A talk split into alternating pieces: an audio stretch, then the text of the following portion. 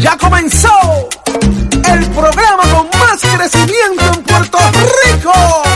¡Vámonos! Nación Z por Z93. Somos tus favoritos. Nación Z por Z93. Por la mega tú lo ves. Música, deportes, noticias y entrevistas. el programa de mayor privilegio como siempre crecimiento. contar con ustedes, con su audiencia mía. aquí Nación Z que acaba de comenzar el mejor análisis de tus mañanas. Llegó el viernes, llegó el viernes, ya comienza el fin de semana y nos encontramos en vivo desde los estudios de Mega TV para Z93, tu emisora nacional de la salsa. Óigame en el 93.7 FM en San Juan, 93.3 en Ponce y el 97.5 FM en Mayagüez. La aplicación La Música y el Facebook de Nación Z para que nos veas y nos escuches y puedas ver la programación, discutir el análisis que hacemos aquí todas las mañanas a través del podcast, que lo- también lo puedes encontrar en la aplicación La Música, y los que se conectan en el Facebook, leemos sus comentarios, los hacemos parte de la conversación, de la discusión que tenemos aquí todas las mañanas. Yo soy Jorge Suárez y aquí está Eddie López. Buenos días, Eddie. Buenos días, Jorge. Buenos días a todo el país que nos sintoniza. También los amigos que utilizan todas nuestras redes interactivas para hacerse parte de esta discusión. Una nueva mañana, una nueva hora que comienza hoy viernes. Viernes 6 de mayo del año 2022. Día de camisas chulongas de Eddie. Estamos prestos y dispuestos para llevarle a ustedes las informaciones, las noticias, pero sobre todo el análisis que a usted le gusta. Ahí está Eddie, vamos a tener un programa muy interesante en la mañana de hoy, va a estar con nosotros y usted sabe que mañana se celebra una elección especial en Guayama. Ayer estuvo O'Brien Vázquez aquí, hoy va a estar otra de las personas que está en esa papeleta, es nada más y nada menos que el representante Narmito Ortiz, que va a estar con nosotros hablando de ese evento, de cómo estaba la campaña y qué puede esperar el pueblo de Guayama de él, Eddie, en el análisis. También tenemos con nosotros al ex representante y ex secretario general del Partido Popular Democrático, Carlos Bianchi Anglero. Vamos a hablar de una exhortación que hace el representante Jesús Manuel Ortiz a que se enfoquen y fiscalicen y también, y también una posible inmunidad a los invasores de Vallejo. Mm, ¿Con qué se come eso? Ahí está eso, que vamos a, vamos a analizar eso, que está lo más interesante. También llega aquí a Nación Z el expresidente del Senado, Tomás Rivera Chats, y el, por, y el comisionado electoral del Partido Popular Democrático, Ramón Torres. Así que usted quede conectado con ¿Entendiste, nosotros. Jorge? En ese- prepárate hoy para cuando te digan, ¿entendiste, Eddie? Otra vez. Señores, ahí está. Quédese conectado con nosotros. Hablaremos de tránsito, deporte, y ya está con nosotros Carla Cristina para los titulares. Muy buenos días, Carla. Carla. Buenos días, Jorge. Buenos días, Eddie. Buenos días a todas las personas que nos ven y nos escuchan a través de Z93. En efecto, en los titulares, Reinaldo Vargas Rodríguez y Javier García Pérez, alcaldes de Humacao y Aguas Buenas, respectivamente, se declararon no culpables ayer luego de que el negociado federal de investigaciones les arrestara por supuestamente participar en un esquema de corrupción. Y de otro lado, la Comisión de Recursos Naturales de la Cámara de Representantes evaluará la posibilidad de otorgar inmunidad algunos de los invasores de la Reserva Bahía de Jobos en Salinas a cambio de que estos revelen los nombres de las personas que otorgaron los permisos fraudulentos. Y a un mes del más reciente apagón general en la isla, la causa raíz del incidente sigue siendo una incógnita y escasean los detalles de las investigaciones que realizan tanto la empresa Luma Energy como el negociado de energía de Puerto Rico. Y en temas internacionales, las tropas rusas han intensificado en las últimas horas los ataques contra la acería de Azovstal en la ciudad de Mariupol, al tiempo que avanzan en su objetivo de controlar las regiones de Donetsk y Lugansk en el este de Ucrania. Este segmento es traído a ustedes por Toñito Auto. Cuando lo sumas todito, pagas menos con Toñito.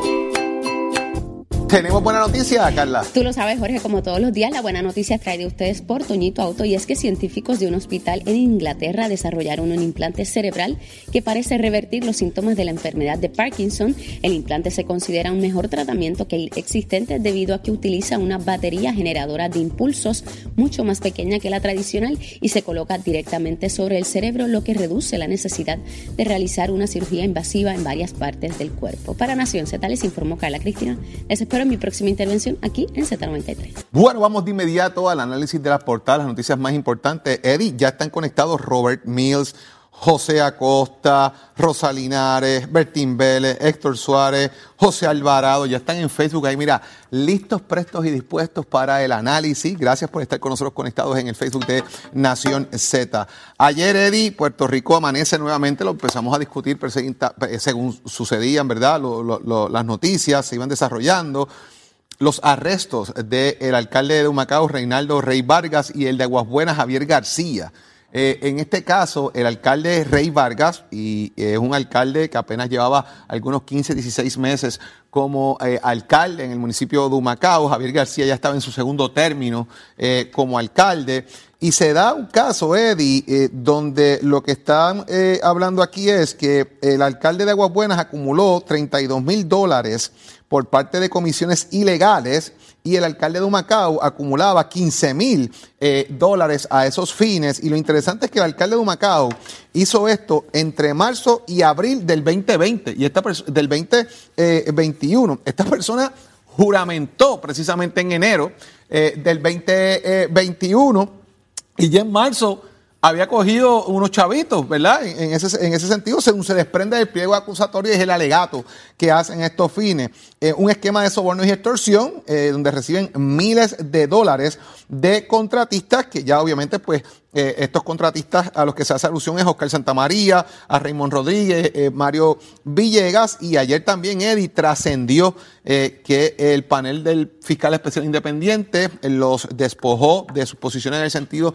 de que no tienen salario y no pueden entrar a la alcaldía, usar vehículos oficiales, tienen que devolver teléfonos, etcétera, todo lo que sea se les notifica a ellos saliendo del tribunal y luego se envía una documentación a la casa de alcaldía para que comience ese proceso, Eddie. Jorge, fíjate que yo creo que el mejor test case que pudiéramos analizar aquí es el caso del municipio de Aguas Buenas que hemos visto los últimos dos alcaldes impactados en el mismo tipo de esquema, alegadamente, y que de alguna manera parecería que inclusive antes del alcalde o de los alcaldes tomar posesión de su cargo, ya esto estaba cuadrado y simple y sencillamente fueron parte de lo que ya estaba del esquema, como dicen, que estaba montado, ¿verdad? Eh, las cantidades también no cuadran unas con otras, porque esto parecía haber estado esquematizado en cuánto costaba de acuerdo a lo que, eh, a la brea que se tiraba en cada municipio. Había municipios más grandes, otros más pequeños, pero las cantidades parecerían eh, estar de acuerdo o consonas unas con otras. O sea, los alcaldes se hablaban, tenían comunicación, sabían, parecería, parecería saber que eh, cuánto era, cómo era el negocio en, otro, en otros municipios. Entonces, eh, eh, es interesante porque también hay unas fechas particulares donde parece también que se, se, sabía que ya se estaba investigando o había también la situación entre las compañías que entraban en un proceso de quiebra y demás, y hubo como un detente de todo el mundo. También cuando aparenta ser otra de las fechas, cuando cae el alcalde de Guaynabo, también se paralizó la cosa. Otra fecha cuando pasó lo de Tata Charbonnier en eh, la representante Charbonnier Laureano en la Cámara, también fue una fecha de detente. Y por eso no son cantidades particulares exactas de todos los meses. En cuanto a lo del FEI, te tengo que decir que es la, la movida natural administrativa que existe para lo que es el empleo, ¿verdad? Aquí quien tiene la capacidad y la facultad, la autoridad en ley para eh, poner en vigor la medida administrativa, eh, ya que el alcalde está haciendo óbice de otra, de otra situación, pues es el FEI el llamado a detener eh, el que el alcalde pueda tener cualquier intervención, destruir pruebas. Esto es algo normal que ocurre en la parte administrativa de lo que tiene que ver con el trabajo, ¿verdad? De la, función laboral de, esa persona. Interesante que ambos alcaldes se declaran no culpables en su primera cita, con la justicia. porque me, parece interesante eh, y, y ahora, ¿verdad? Un poco entrando en el ámbito legal ¿por qué declararse no culpable cuando ya hemos visto que otros, bajo el mismo esquema, con las mismas figuras, ya se han declarado culpables o, están negociando? O han levantado la, mano, y no han permitido que se les arreste y, ahí vamos. llegan a un acuerdo. ¿Por qué no declararme culpable y por qué, permitir que me arresten? ¿Verdad? Porque también trasciende, y esto entrando en el tema, en el ámbito legal, que me parece importante que lo puedas explicar, ¿verdad? Eh, porque también, según se ha dicho por ahí, el secretario del PNP, Carmelo Ríos, les preguntó, miren, está so- el agua está sonando por ahí. esto, Quizás no ¿qué tanto al de Aguas pasando?" Buenas, pero al de- al Y- de- y, el de de se viene me mencionando que- esto hace un montón de tiempo. Eh, y entonces, de momento, parece que le mintieron también a Carmelo y eh, obviamente él le mienta a Pedro Pierluisi de que no había nada con ellos y esto provocó también que el gobernador le dijo, mira, mira, usted renuncie, recogí y vete. Sin tan siquiera haber llegado a la vista A de nada, determinación de a nada. Yo creo que es la molestia de ya la mentira. había una expresión del gobernador de que tenían que renunciar a todas sus posiciones de liderato. O sea que ni tan siquiera se le dio el espacio de ver si No fue hubo. que me metieron en el saco y yo no era. O sea, eh, la determinación de Pierluisi eh, fue bien contundente, pero, pero Jorge, hay que ver si hubieran otros alcaldes. Porque ayer, eh, tanto Muldrow como Joseph González fueron contundentes en sus expresiones también de que, viene- gente, de que falta, falta gente. gente. Pero la Entonces, si acá hay otra gente de municipios, no quiero restarle importancia a ningún municipio, pero de municipios principales, el gobernador va a ser igual de rápido en hacer ese tipo de expresión. Bueno, ya puso la vara ahí. Digo, parto de la premisa de la acción de que presuntamente le mintieron a Carmelo, Carmelo le dice al gobernador que no es cierto, ¿verdad? Este tipo de cosas que puede darse, de que yo no tengo nada que ver, esos embustes, esos son cuentos de camino, bla, bla, bla, y que esa reacción sea porque me mentiste, pudimos haber negociado, te pudiste haber entregado, no sé eso, pero la estrategia legal, ¿por qué no, por qué dejó que me arresten? Y po- porque fíjate, los otros dijeron, escucharon el mensajito, chapa acá, ven donde mí, en vez de yo ir a tocarte la puerta a tu casa. Y, me Y dejaron pasar esa. Y esa la dejaron pasar. Y entonces de repente ahora, no culpable también. ¿Por qué la estrategia legal? Eh, yo, yo pienso verdaderamente que quizás tengan algún tipo de esperanza con que no, eh, con que con ellos no, y que con ellos no van a tener eh, la foto o el video con el sobre, eh, con el sobre en la mano, o quizás que no tienen, eh, que, que no lo hacían directamente y era a través de terceros y pudiera haber algún eximente de responsabilidad. No, no O- te puedo. o estoy especu- alambrado o una estoy cosa de esta. especulando, ¿verdad? No obstante, como tú dices, esto es, dejaron pasar tres lanzamientos. El primero, el, ellos mismos aportar la información, ya estaba sonando, o sea, no es que fuera gente que no tenía eh, ningún tipo de sospecha. Y le, y le pregunta, el presidente de la colectividad y el gobernador también, le preguntan, mira, está sonando esta información. Eh, eh, ese es el segundo lanzamiento. El tercer lanzamiento es eh, el permitir que se le arreste y no entregarse. No llegar a un acuerdo de, cooperación. Quizás la estrategia con el abogado no lo había consultado tampoco, lo cual es evidentemente un error. Pero todo esto va a tener que ver también con la guía de sentencia y con el proceso de sentencia que se les pueda otorgar, Jorge. Es interesante, Eddie, porque es- esto, esto, es- esto no va a quedar aquí. Esto va a continuar, como ellos dijeron, hay más alcaldes. eh, y lo que le están diciendo, miren, hubo unos que lo entendieron, estos no quisieron entenderlo, ¿verdad? Pues ahora mira lo que pasó. Y le, le están abriendo la puerta Están mandando a que negocien, ¿verdad? Aquí, el día de ayer, el, el gobierno federal, precisamente, el FBI, habló de que hay más de 50 casos de corrupción. eh, ya personas que han sido arrestadas y que están, ¿verdad? Ya algunos son convictos, otros están en espera de juicios, otros están negociando. eh, en lo, de señores del 2020 para acá. Claro. Del Jorge, 2020 y, para y- acá. y también tenemos que reseñar la información del otro caso que también se lleva a cabo, que tiene que ver con la campaña del gobernador. Claro. Y que me pareció sumamente interesante. Y eh, las autoridades federales muy pocas veces eh, toman estas posiciones tan contundentes. Usualmente no niegan ni confirman. Y en este caso, el decir que el caso de la campaña del gobernador y los sus colaboradores eh, era una de ocultar información y de ningún otro delito. El ser tan enfáticos en decir, no, mira, aquí no es que hayan excedido los márgenes de poder de las aportaciones, no es que hicieron, eh, se pusieron de acuerdo para hacer cualquier otra cosa. O sea, aquí estamos hablando y dijeron, "Este- esto, este caso es, y lo reiteraron en varias ocasiones, este caso tiene que ver con ocultar la información de los donantes, ocultar la información de los donantes, ocultar la información de los donantes. No cómo se creó el PAC, no si el PAC podía donar, no si había personas ahí que no podían donar y donaron. Nada de eso está a- ahora mismo sobre la mira de, o por lo menos por ahora, de, la- de- de lo que se ha presentado. Y me parece interesante porque hay mucha especulación y mucha controversia de donde esto pudiera terminar eh, por las figuras que componen el asunto, pero hasta ahí se quedó. No va, no, no, por lo menos, y, me pareció extraño que se limitaran públicamente en sus expresiones a ese caso, Jorge. la manera en que se oculta el dinero para, para Esto es como si fuera lavar chavos, Eddie, de, de, alguna forma, porque yo estoy tratando de poner los chavos aquí, pausarlos acá y que no se detecte de dónde vienen. O sea, ¿quién es la persona? Eddie López, candidato a, a, a, a la alcaldía de, de, de, SBS. Y entonces vamos a darle unos chavos a Eddie, pero yo no quiero que sepan que yo le estoy donando dinero a Eddie López. Pues crean el Super PAC y a través de una corporación, which is legal, donarle al Super PAC, lo que no es legal, que la corporación le done a un candidato político pues yo en mi corporación, eh, JS Nación Z, por dar un nombre, que no existe, by the way, eh, y, y, le otorgo a Eddie, le dono a Eddie López 3 mil dólares. Porque no hay límite en ese caso en el Super PAC para donativo. En el caso de una campaña electoral, usted tiene hasta 2.700, eh, 2.800 dólares por donativo. No puede pasar de ahí. En el Super PAC puede donar lo que usted quiera y corporaciones. Lo que no puede es donarse a un partido político, a un candidato político. Ahí es donde está la cosa. Aquí hay una, aquí se están ocultando 495 mil dólares.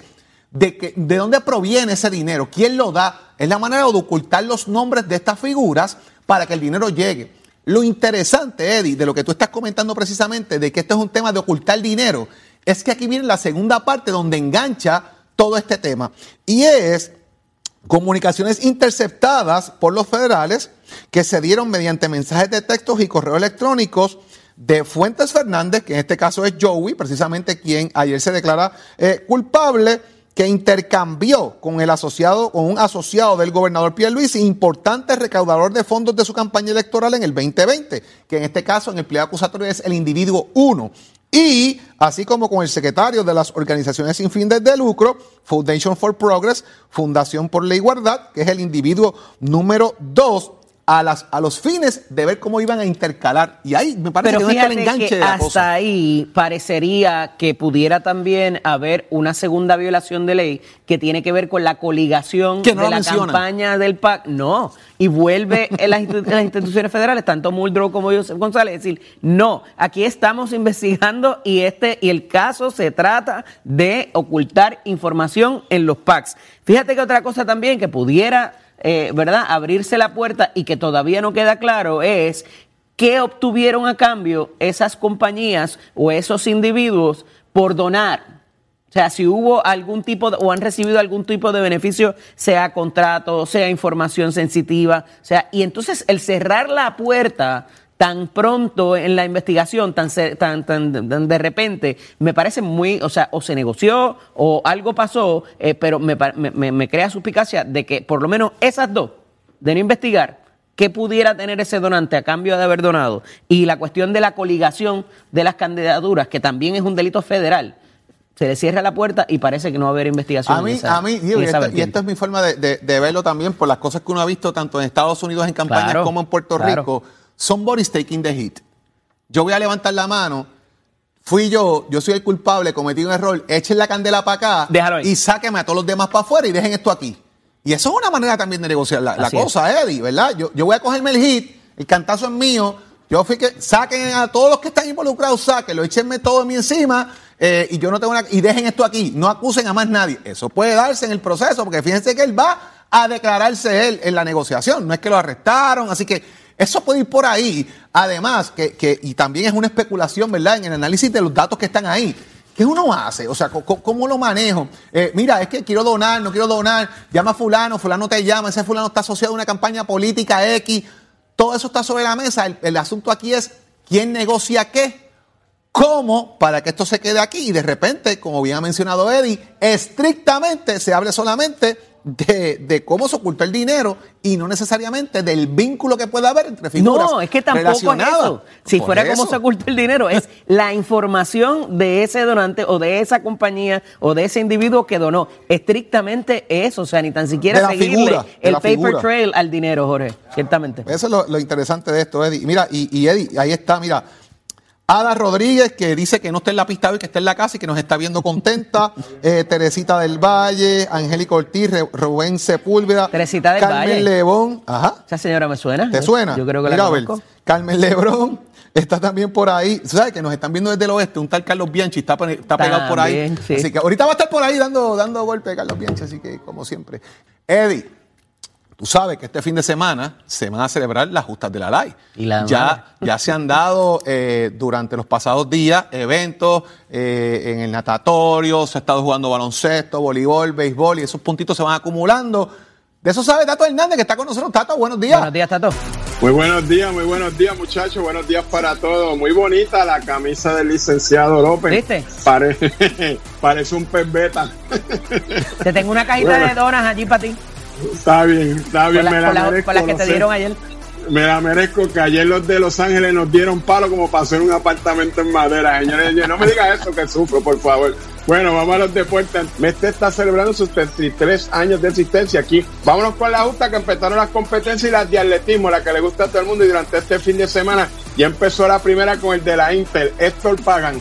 30-17 se la dejó caer en los 10 mil metros. Se esperaba que rompiera la marca que tiene Héctor Papo Díaz por más de 40 años, que lo hizo en el 82 con 29-43, pero el hombre está ahí cerquita. Este joven que es de la Inter, ya usted sabe, mi alma mater ya de Jorge, oiga, me va a estar corriendo hoy a las 8 de la noche los 5 mil metros. Esperamos que todo esto surja bien, que todo este deporte se dé bien a pesar de que unas supuestas amenazas y unas cositas que hay por ahí, la policía está haciendo su trabajo y usted vaya a ver las competencias, apoye la universidad y tranquilito, que gane el mejor y que todo el mundo disfrute en paz, como eso es lo que queremos. Así que usted sabe que siempre mente sana, en cuerpo sano, usted se entera aquí en Nación Z, donde nace la noticia deportiva. Oiga, chino, guachero, give it up, my friend.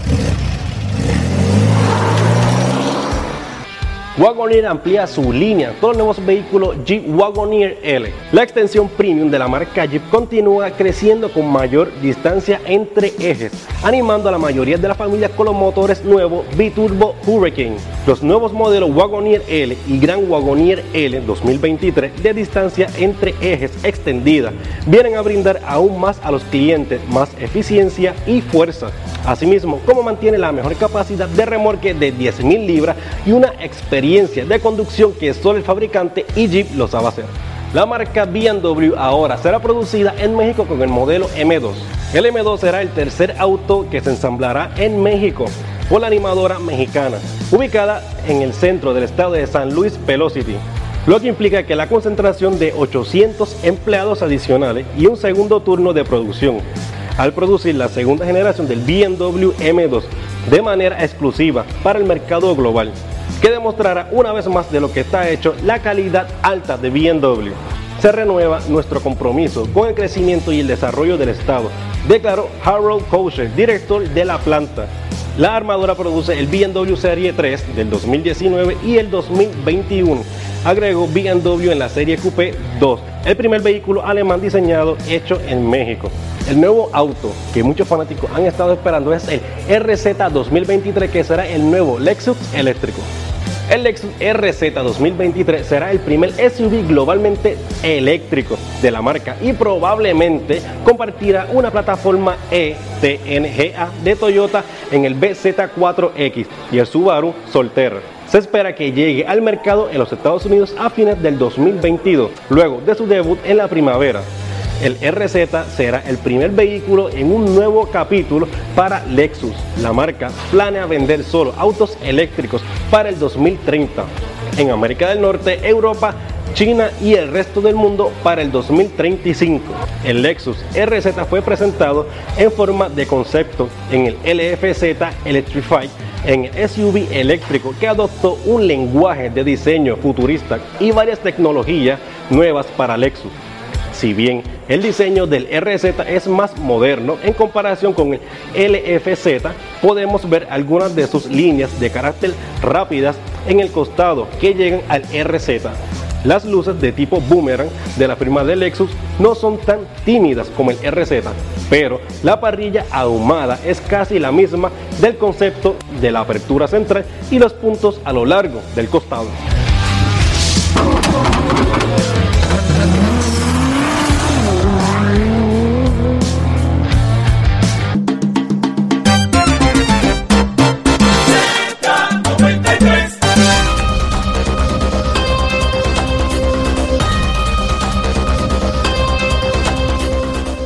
Damos paso al segmento de análisis aquí en Nación Z. Hoy viernes está con nosotros el amigo ex secretario general del Partido Popular Democrático y ex representante Carlos Bianchi y Anglero. Buenos días, Carlitos, bienvenido. Buenos días, Eddie. Buenos días a los que nos sintonizan. Un placer. Carlito, eh, parece tomar un nuevo giro esta investigación de los de Bahía de Jobo y parecería que ahora se le pudiera dar inmunidad por parte de la Comisión de Recursos Naturales de la Cámara de Representantes a cualquier persona que tenga más información y particularmente los invasores de terreno. ¿Cómo hacemos esto? Pues de verdad que no, no, no entiendo la forma, ¿verdad?, en que, en que se puede hacer cuando ya se comenzó una investigación por parte del Departamento de Justicia eh, por unos referidos de las propias agencias eh, investigadoras. Lo que sí yo hemos visto es una lentitud eh, por las agencias gubernamentales en, en, en atender este asunto, ¿verdad? Tanto el Departamento de Recursos Naturales, la División Legal, eh, como el Departamento de Justicia eh, han arrastrado los pies en esta situación que ya llevamos varios, varios meses eh, dialogando todas las semanas sin que haya ningún tipo de consecuencia o ningún tipo de resultado. por lo tanto, me parece que ha habido un poco de lentitud. esa determinación que está tomando la de Comisión de Recursos Naturales probablemente va en esa dirección, ¿verdad? En poder traer entonces a alguien que sí eh, tenga información, conocimiento y, y, y, la voluntad de hablar, ¿verdad? Lo que conoce, lo que sabe, que diga los nombres, para así poner, eh, como decimos, eh, fuera del área metropolitana, trepar en el potro las agencias administrativas eh, que tienen la responsabilidad de hacerlo y que no lo han hecho. Estos pedidos de, inmunidad o otorgación de, de, inmunidad, dependiendo de dónde venga, no son cualquier cosa. O sea, aquí es un eximente de responsabilidad civil, criminal, eh, en ambas jurisdicciones. O sea, el otorgar esto por parte de la Asamblea Legislativa es algo muy serio y las implicaciones particularmente en este punto de la investigación, ¿qué puede haber? Eh, ¿verdad? Y estamos en el, en el campo de la especulación. ¿Qué pudiera haber tan juicy, tan jugoso, como para que se considere esto en esta entrada del juego? A mí me parece que, que no es que sea algo jugoso, sino es que no ha habido no ha habido resultados, ¿verdad? Ha, habido muy poca información más allá. Pero ¿Cómo que no ha habido resultados? Si tienes los permisos, tienes el asunto de, la, de, cómo esa gente, quién le vendió, de cómo se No, no, no, eso, eh, no, no, estoy hablando de ese resultado, estoy hablando de resultados posteriores a las investigaciones, a los referidos, a las querellas, a todo lo que ha estado dilucidando públicamente, no a lo que ocurrió en el pasado. Eso, eso es lo que queremos saber, eso es lo que el, el país y las agencias eh, eh, administrativas quieren saber qué fue lo que ocurrió, cómo se otorgaron los permisos, quiénes los otorgaron, quiénes fueron los, eh, si hubo gestores que, eh, que consiguieron la otorgación de esos permisos de manera ilegal. Esa es la información que el Estado quiere saber. Probablemente las agencias como el Departamento de Justicia y el Departamento de Recursos Naturales no han llegado a esa información o la tienen y a alguien están protegiendo. Por eso es que la Cámara dice, bueno, pues entonces yo voy a tener que darle inmunidad a alguien que tenga conocimiento para poder eh, para que ocurra resultado, ¿verdad? Para que, que, por fin se puedan hacer unos referidos con nombres y apellidos y que puedan encauzar a las personas que cometieron este delito ambiental. O sea, que con lo que hay ahora mismo, los documentos, quizás las vistas oculares, con lo que hay a prima facie, todavía no habría una, una ficha que, que, que ¿verdad? Que, que diera luz y, transparencia a cómo se han dado los procesos y necesitamos ese testigo estrella que venga y se le dé esa consideración para poder enjuiciar a los demás. Me parece que, esa es la línea, por ahí que va la Comisión de Recursos Naturales y de, la Cámara, eh, buscando esa persona que abra esa puerta, que abra esa, que le dé luz, ¿verdad?, esa investigación para que así... Digo, y eh, si pues, están considerando ya darle inmunidad, eh, es porque ya la identificaron y saben lo que tiene. O sea, ni tan siquiera vamos a tener esa conversación si no entendemos que, que, esa persona existe. Y que estén haciendo el llamado como hace el, el, FBI en el día de ayer. Mire, ya sabemos eh, quiénes son, eh, vengan, dialoguen, entreguense, ¿verdad? Eh, y, y, y se les va a hacer el camino mucho más fácil. Probablemente esa pueda ser la estrategia que está usando la Cámara. Enfóquense en la fiscalización y dejen las controversias. Eso dice el presidente de la Comisión de Gobierno de la Cámara de Representantes, el representante Jesús Manuel Ortiz y González. Eh, ahí un vacío de liderato ahí, o sea, eh, ¿qué, ¿qué, viene a llegar a llenar la figura de Jesús Manuel cuando da esta recomendación, por decirlo de cierta manera, dentro de la colectividad y del liderato político particularmente? Bueno, yo, yo, yo no creo que sea, eh, ¿verdad?, Eh, llenando un vacío. Yo creo que, que el vacío eh, lo, lo ha dejado la propia, los propios miembros de la Asamblea Legislativa. No estoy hablando de todos, ¿verdad? Hay algunos que han estado efectivamente fiscalizando, pero hay otros que se han encargado de la cosa eh, pequeña, ¿verdad? De- de la cosa distrital, de atender eh, la situación política eh, precintal y se olvidan, ¿verdad? A nivel nacional que hay unos hechos que atender. Por tanto, por- el llamado que hizo el presidente la semana pasada y que hicieron en la Junta de Gobierno ha caído en oídos sordos cuando tiene que venir un representante a hacer a continuar este llamado que parece no haberse eh, o- ¿verdad? Eh, no- no obe- obedecido, por decirlo de cierta manera. a mí, a, a mí me parece que en los pasados dos días eh, han perdido una gran oportunidad de fiscalización efectiva, eh, de hacerla eh, en equipo, eh, y, no ha ocurrido, ¿verdad? Más allá de algunas re- reacciones mediante las redes sociales y no como, como grupo, ¿verdad? Como institución. Yo, yo sé que ha habido gestiones eh, para que eso sí ocurra, pero no se han dado por algunas razones en específica o porque o porque continúan tratando de hacer las cosas estas de buscar protagonismo de manera individual eh, y no pueden algunos trabajar en equipo. Yo creo Buscar que protagonismo de manera individual, ¿eso incluye el desafiliarse del partido? No desafiliarse del partido, eso ya una decisión tomada por una por una por un legislador, ¿verdad? Eh, eh, eh, y en el en este caso específico el, Parece el- que vienen más. No esto no es exclusivo de un legislador. Ya el alcalde Bueno. de Caguas había hablado también y hay otros, otras personas en la legislatura que parece van en la misma dirección. Claro, y, y- pero hay personas que están desafiliadas hace tiempo y no lo hacen públicamente, sino que aspiran Ajá. bajo el Partido Popular. ¿Quién, Claro, por ejemplo? aspiran- ¿Quién? aspiran ¿Quién, por ejemplo? Bueno, bueno, por algunos que utilizan la institución del Partido Popular para buscar Pero aspiraciones diga el maldito nombre, diga quiénes son. Bueno, ellos saben quiénes son, no utilizan la pava en, en su en sus campañas políticas, eh, eh, hacen campañas de manera individual, no no fiscalizan, no- ni tan siquiera visitan la sede del Partido Popular y después eh, pues plantean que están que podrían desafiliarse por X o Y razón. Ni las Eh, iniciales, ni las iniciales me vas a decir. ¿Cómo? Ni las iniciales me vas a decir, Calito. no, no, eso es para otro programa. Un abrazo, hermano. Hablaremos la próxima Buen semana. fin de semana. ¿Cómo no? Cuídense, cuídense. Continuamos con Jorge. Interesantísimo, Eddie. Voy a, antes de comentar de lo de Bianchi, saludemos a Alicia Tosado, Carlos Martínez, Ivonne Falú, Oscar Ramos, Jaime Dávila, Alfredo Martínez, Pelle Santiago, que está pegado también por ahí con nosotros. Saludos al Don representante Julio. don Julio Pelle Santiago, Orlando eh, Meléndez. Te- leímos el comentario, vamos al comentario ya mismito también. Luis Ayala, toda esa gente conectada en el análisis que tenías ahora mismo con Carlos Bianchi. Fíjate, interesante lo que dice Carlitos Bianchi, eh, ahí eh, casi al final, ¿verdad? Eh, el alcalde de Caguas, de hecho, se reunió con el secretario general y ellos anunciaron, de hecho, lo anunció el secretario general del Partido Popular, Ramón Luis Cruz Burgos, que ellos comienzan una reorganización en Caguas, que ya eso de, pues fue un- una expresión que hizo, que no batada, que me voy a desafiliar, ni nada por el estilo, foul, sino un que se eso es un foul ahí. Y también eh, lo que dice él de que hay gente que corre bajo el insignia del Partido Popular y no se afilia. Yo creo que hay gente que está en la insignia del Partido Popular que no sabe si la puerta de puerta de tierra abre para adentro o para afuera.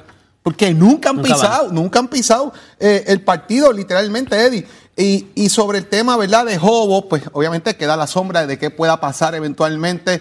¿Dónde está parada la alcaldesa de Salinas en toda esta investigación al final del En tu, día? en tu paso por la legislatura, ¿en algún momento contempló en alguna de las, comunica- la- las comisiones donde tú participaste el, el- el hecho de, de dar, eh, otorgar inmunidad o no a un testigo? Nunca tuve que hacer eso. Nunca. Sí supina para que comparecieran. Ah, bueno, eso pasa pero, pero no inmunidad a nadie en ese sentido, de darle inmunidad a alguien para que hablara. Yo creo que allí la gente se expresaba, las cosas. Su- En las investigaciones en la legislatura surge mucha más información Claro. de diferentes aspectos y, y obliga a radicación de medidas, a hacer otras cosas que me parece interesante.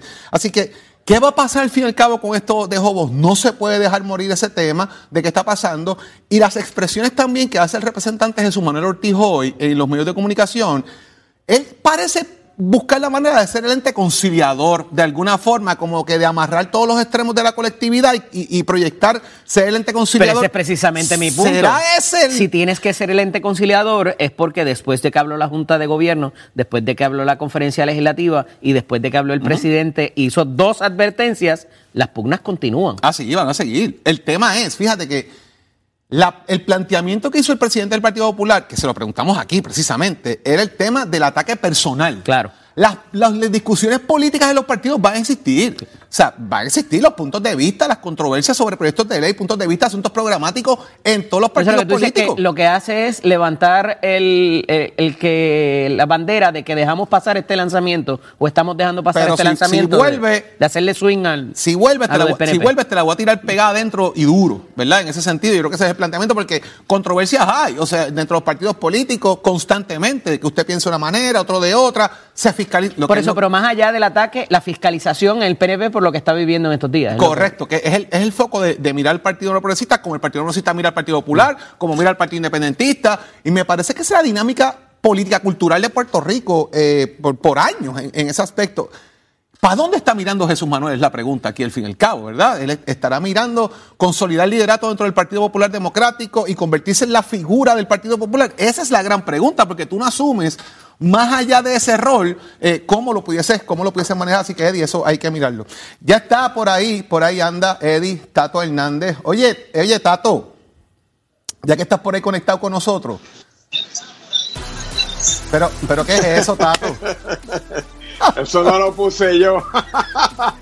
Deja el vacilo. Son los Deja el mismos, vacilo. son los mismos. Deja el deja Mira el qué bonito, mira qué bonito, ponlo. El tío y el sobrino. Mire, mire, mire, mire, mire. Los que están, los que están en radio. difícil es los- cogerse los que están y no, en radio. y no querer hablar de los Yankees. Los que están en radio, pues voy a explicar lo que está pasando para la gente que está conectada en radio. Y es que Eddie tiene una de sus camisas de los viernes, que usualmente él, él- él- él- él usa. Muy bonita, camisa muy es bonita. colorida.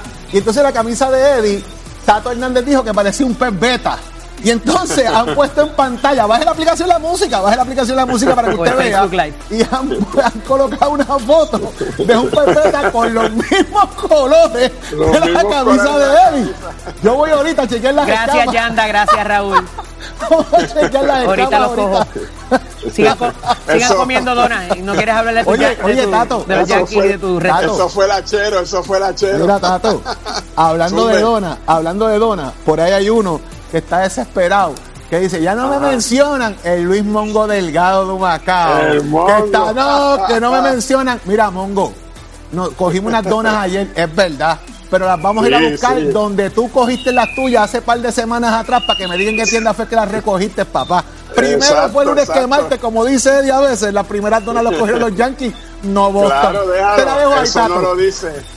Eso él no lo dice, eso él no lo dice, pero el licenciado lo sabe. Además, esto está empezando. El Mongo se está recuperando de la temporada pasada que estuvo sin hablar unos cuantos días. Vamos con el deporte que nos vamos con la Liga de Béisbol Profesional de Puerto Rico, que se llama Roberto Clemente. Óigame, una decisión la recibió la liga a su favor de parte del juez Juan Antonio Cueva en cuanto a la apelación que había hecho el accionista de los cangrejeros de Santurce, Tom Axon, en cuanto a que él se le había suspendido por unas palabras que dijo que fueron muy fuertes sobre el alcalde de San Juan y sobre una circunstancia que él se quería llevar por sus pantalones, como decimos en la calle, el equipo de Santurce hacia Humacao.